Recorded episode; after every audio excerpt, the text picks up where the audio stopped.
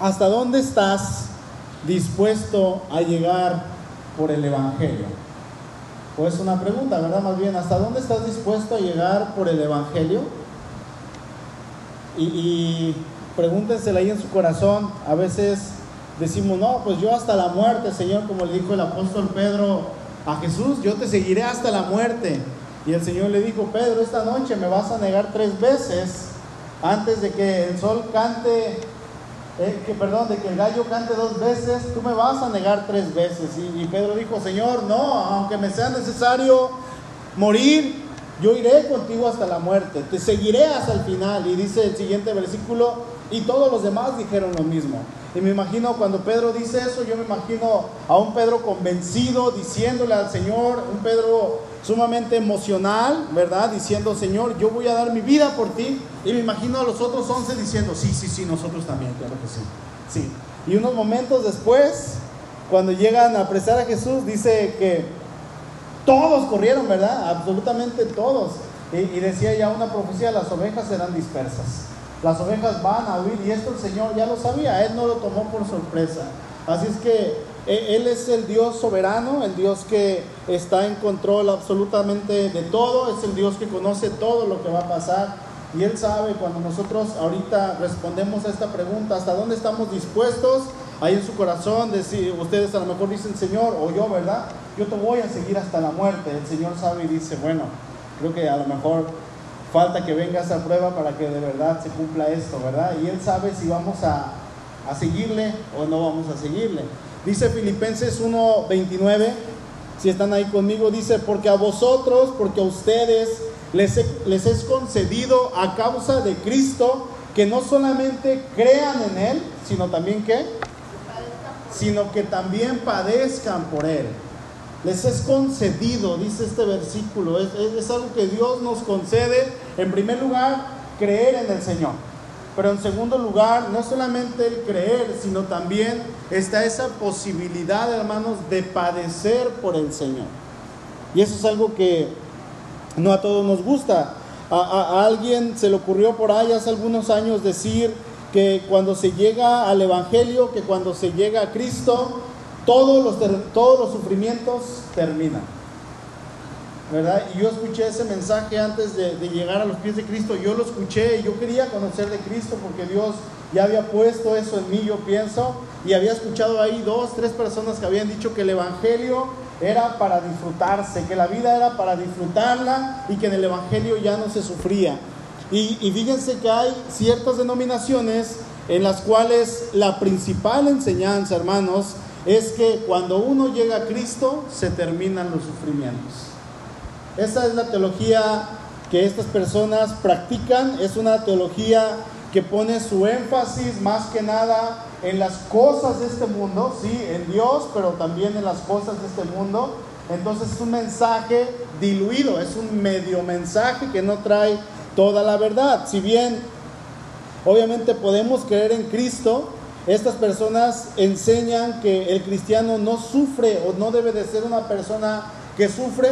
¿Por qué? Porque Cristo ya lo pagó todo. Cristo ya pagó todo el sufrimiento en la cruz. Incluso llegan a tergiversar ese versículo tan hermoso de Isaías 53 que dice que Él llevó nuestros dolores y Él llevó nuestras dolencias. Por eso nosotros ya no tenemos que sufrir. Pero si leemos aquí en Mateo capítulo 10, si están ahí en Mateo, versículo 25, en la escritura, no solamente Mateo, hermanos, sino muchos, muchos versículos, eh, la, la, palabra nos dice, eh, dice el 25, si al padre de familia llamaron Belcebú, ¿cuánto más a los de su casa?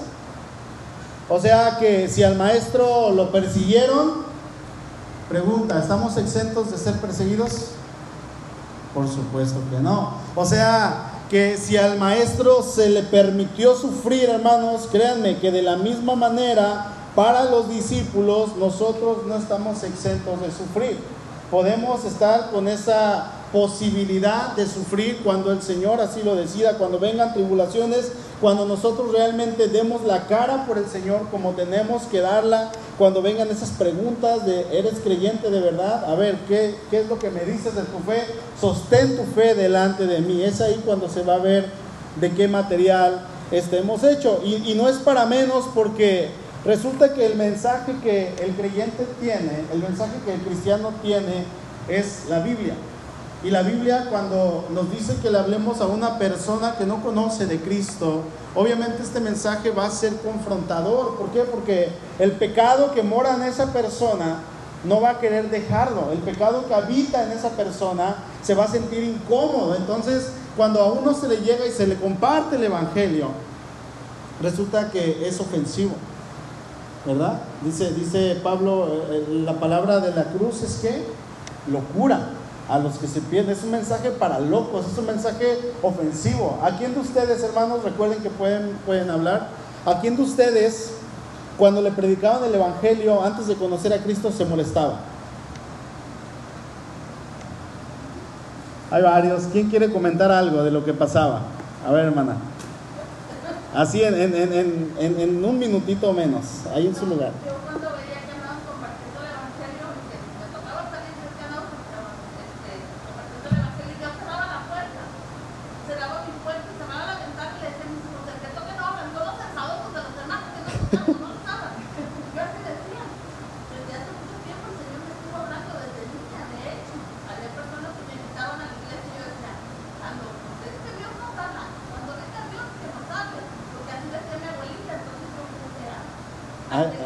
Ahí vienen los aleluyas. Sí, por eso ahora que me dicen, te tu abuelita, que cristiana. Pero de felicidades. Sí, y, y, ese no es el único caso, ¿verdad? Creo que les he contado que Memo y yo nos escondíamos abajo de la cama. También, pero y no, y no salíamos y a veces durábamos ahí sin movernos y estaba el otro cuarto hasta el fondo. Y, y no queríamos porque decíamos, si, si decimos, ya se fueron, pensábamos que nos iban a escuchar. ¿no? Y, no eran ni cristianos, ¿verdad? Llevaban la, llevaban la, palabra, pero no eran cristianos. Y, aún así nos escondíamos, no ofendimos, quizá algunos de aquí ofendieron, a alguien les tocó insultar a los creyentes, hemos escuchado testimonios de personas que se burlaban y los insultaban, sin embargo aquí están hoy cantándole al Señor y declarando que Él es santo, ¿verdad? Y eso es el Evangelio, esa es la palabra de locura, es una palabra que es ofensiva, pero en el momento en que nosotros no conocíamos a Cristo, hermanos, resulta que hicieron un mensaje ofensivo. hicieron un mensaje que no era eh, agradable para nosotros porque lo que trae el mensaje obviamente es la palabra de Dios y la palabra de Dios es santa, ¿verdad? La palabra de Dios es santa, entonces nosotros como pecadores estamos contaminados, no hay santidad alguna y lo que va a causar es un repudio, es así de quítate, no quiero escuchar ese mensaje. Entonces, Gloria a Dios que nos ha alcanzado y, que nos ha hecho sus hijos. Y, vemos a través de la historia, a través de los siglos, que es por este mismo mensaje, hermanos, que el cristiano y, los que están siguiendo a Cristo de una manera genuina han sido perseguidos por gobiernos y gobiernos y gente poderosa ha querido acabar con el Evangelio, ha querido acabar con el cristianismo, pero tenemos una promesa del Señor, ahí creo que está en Mateo 16, dice que las puertas del Hades no prevalecerán contra la iglesia del Señor. Entonces, así se levante quien se levante, el Señor es el que respalda su palabra y es el que respalda su mensaje. Lo que a nosotros nos corresponde es seguir cumpliendo con predicar ese mensaje que el Señor Jesús nos encomendó. Amén. Vamos al verso 16 de Mateo capítulo 10. Jesús está ahora haciendo la advertencia de todas aquellas persecuciones que por ser sus discípulos, no quiero decir les iban a tocar, quiero decir nos van a tocar, ¿sí? Esperando que probablemente en nuestros tiempos también nos toque, hermanos, porque como les digo, no estamos exentos. Dice el verso 16, he aquí, yo los envío como ovejas en medio de lobos.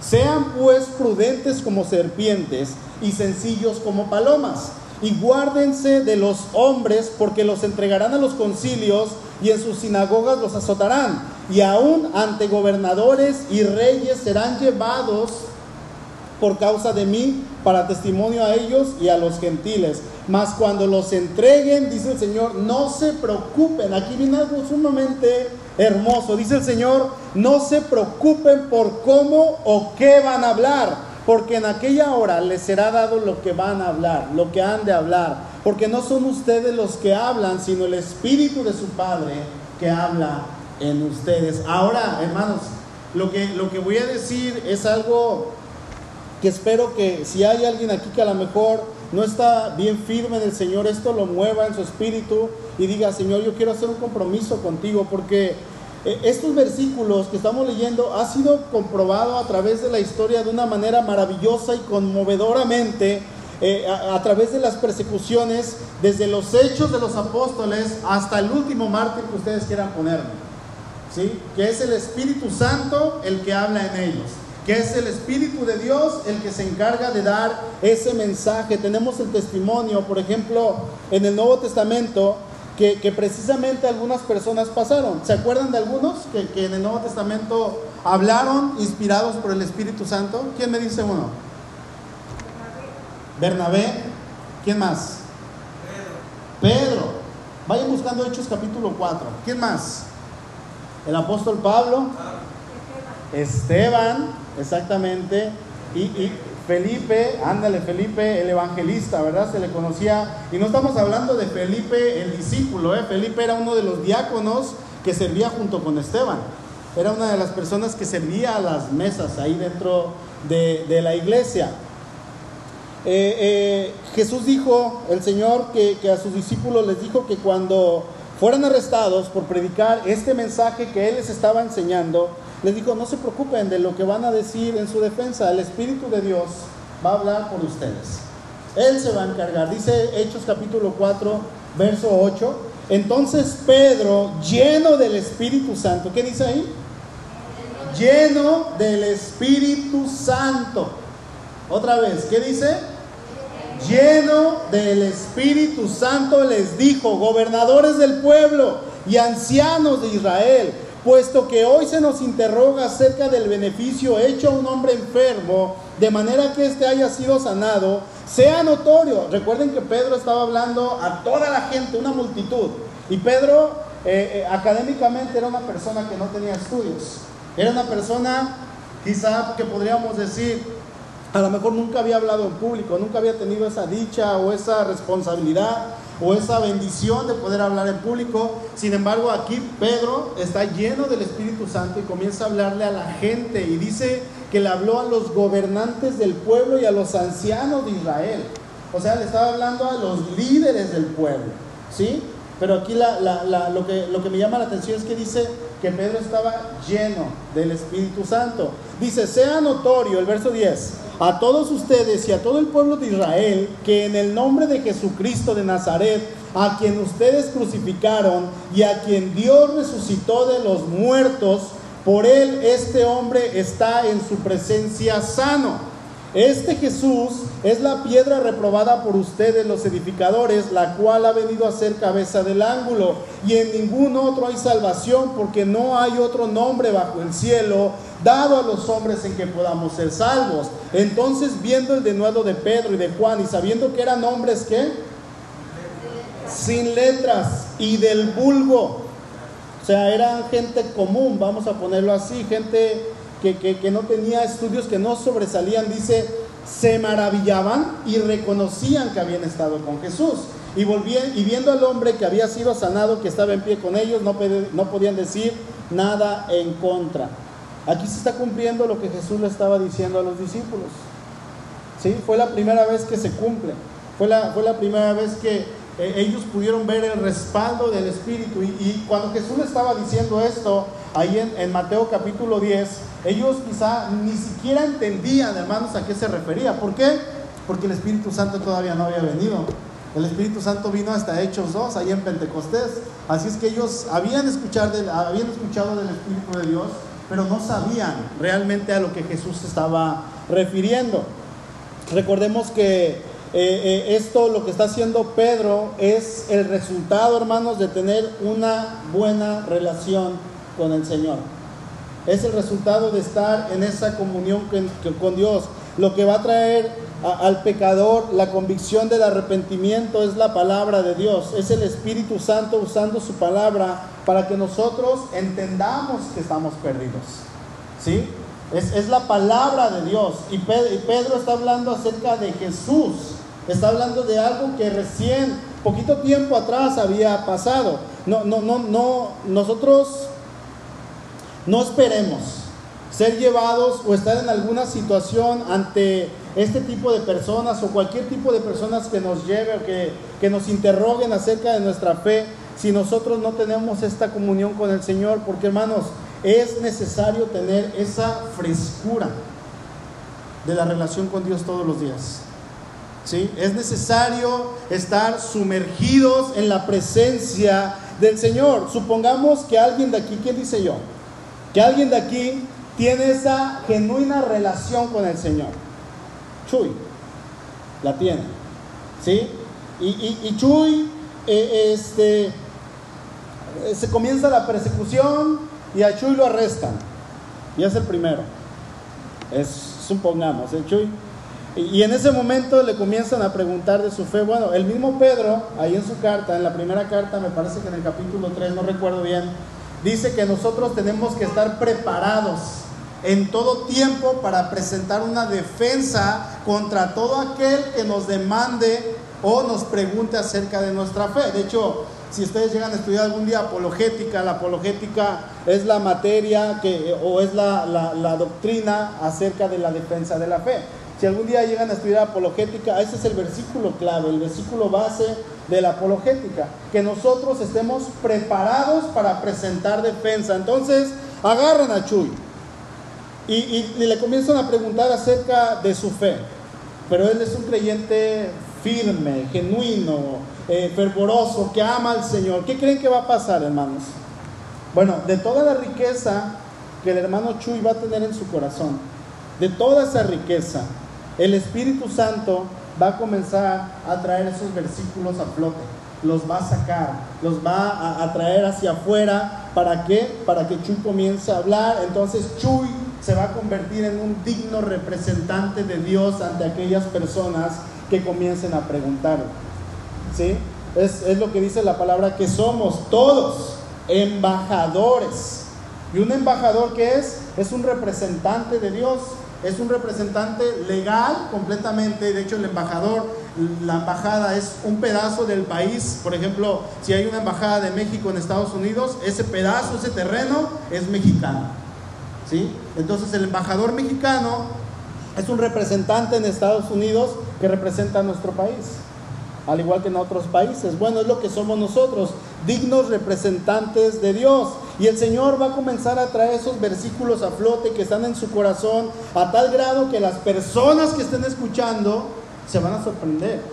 Y, va a pasar así como, como pasó con Esteban, ¿verdad? Dice que crujían los dientes y estaban con coraje y con odio y con resentimiento por todo lo que estaba hablando Esteban. Y esta persona en, este caso, Chuy va a comenzar a recordar todo aquello que estaba leyendo hace quizá un año cuando empezó a leer Génesis o hace seis meses cuando empezó a leer la Biblia completamente por, por veinteava vez, ¿no? Entonces todos esos versículos van a subir y van a subir y él va a comenzar a hablar. Incluso él mismo se va a sorprender y va a decir, Señor, ¿esto de dónde viene?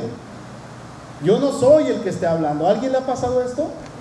A mí me ha pasado en algunas ocasiones y hermanos, es algo sumamente hermoso cuando estamos evangelizando a alguien, cuando estamos compartiendo del amor de Cristo a alguien, es cuando esos versículos suben, ¿verdad? El Espíritu Santo es el que está hablando por nosotros. Dice ahí en Juan 14, 26. Mas el consolador, dice el Señor, el Espíritu Santo, a quien el Padre enviará en mi nombre, dice, Él les enseñará todas las cosas, ¿y qué más? Y les recordará todo lo que les he dicho. O sea, va a ser el Espíritu Santo.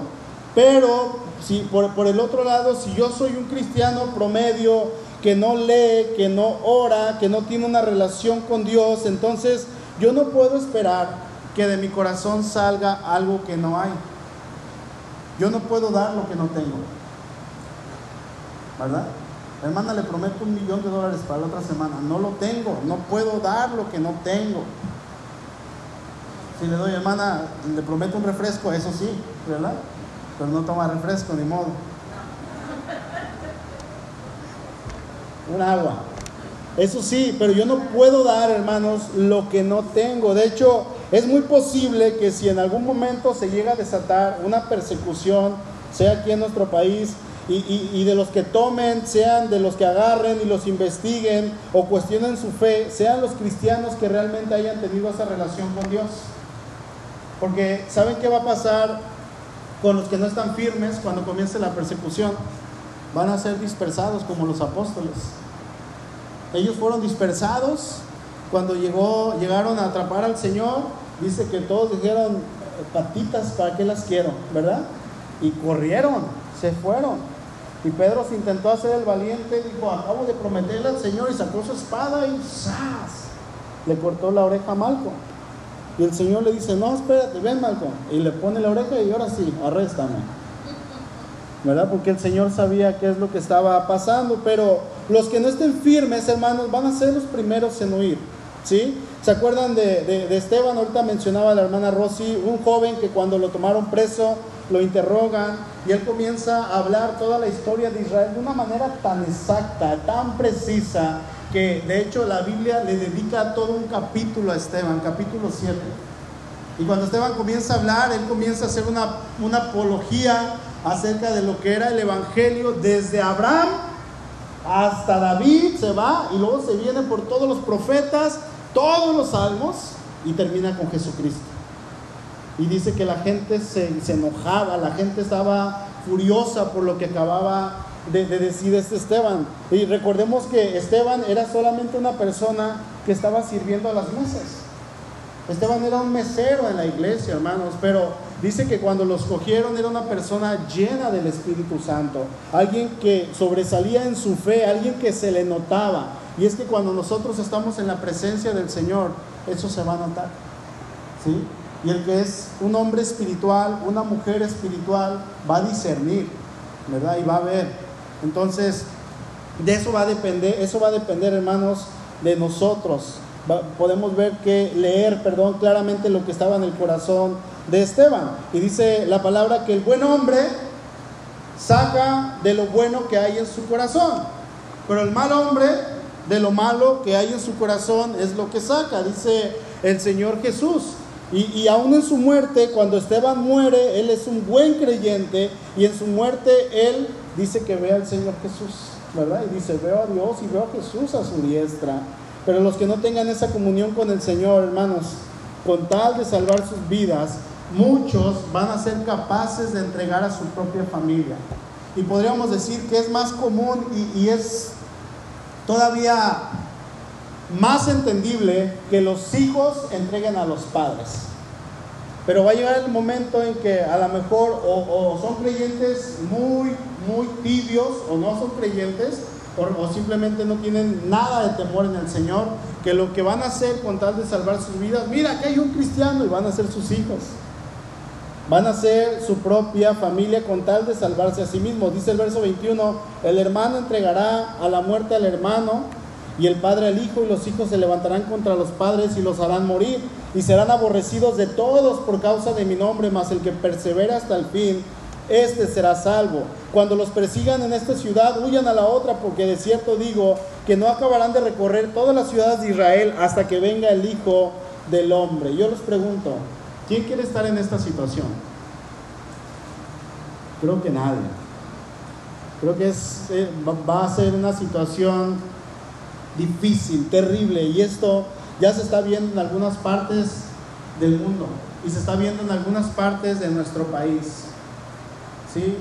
Seguido en el grupo de pastores donde estoy, publican y dicen, vamos a orar ahora por tal familia que los expulsaron de su ciudad, de su comunidad, principalmente las zonas indígenas allá en Chiapas, en el sur del país, y dicen, vamos a orar por ellos porque los expulsaron, no tienen dónde quedarse. Por ser creyentes, ellos no negaron su fe y perdieron todas sus tierras.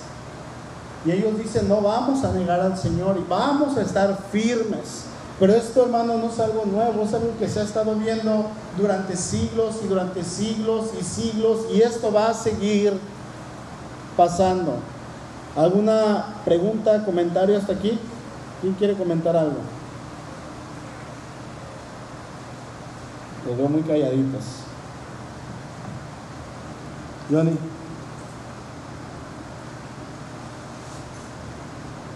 Verso 24. Dice, el discípulo no es más que su maestro, ni el siervo es más que su Señor. Bástale al discípulo ser como su maestro y al siervo como su señor. Si al padre de familia llamaron Belcebú, ¿cuánto más a los de su casa? Esto que Jesús está haciendo aquí se le llama máxima. ¿sí? Eh, si al padre de familia dice llamaron Belcebú, ¿cuánto más a los de su casa? Una máxima en la escritura es algo que nos habla de, un hecho que no puede ser alterado. Por ejemplo, aquí el Señor dice que el discípulo no puede ser mayor que su Señor, que su maestro, perdón. Esto no va a cambiar, esto es una máxima. ¿sí? Nosotros no podemos ser más que el Señor, esto es una máxima, no puede cambiar. Verso 26 ah, dice, así que no los temáis porque no hay nada encubierto que no haya de ser manifestado, ni oculto que no haya de saberse. Lo que digo en las tinieblas, decidlo en la luz, y lo que oyen al oído, proclámenlo desde las azoteas, y no teman a los que matan el cuerpo, mas el alma no pueden matar. Teman más bien a aquel que puede destruir el alma y el cuerpo en el infierno. O sea que venga lo que venga, debemos de tener esa certeza de que estamos en Cristo seguros. ¿Sí?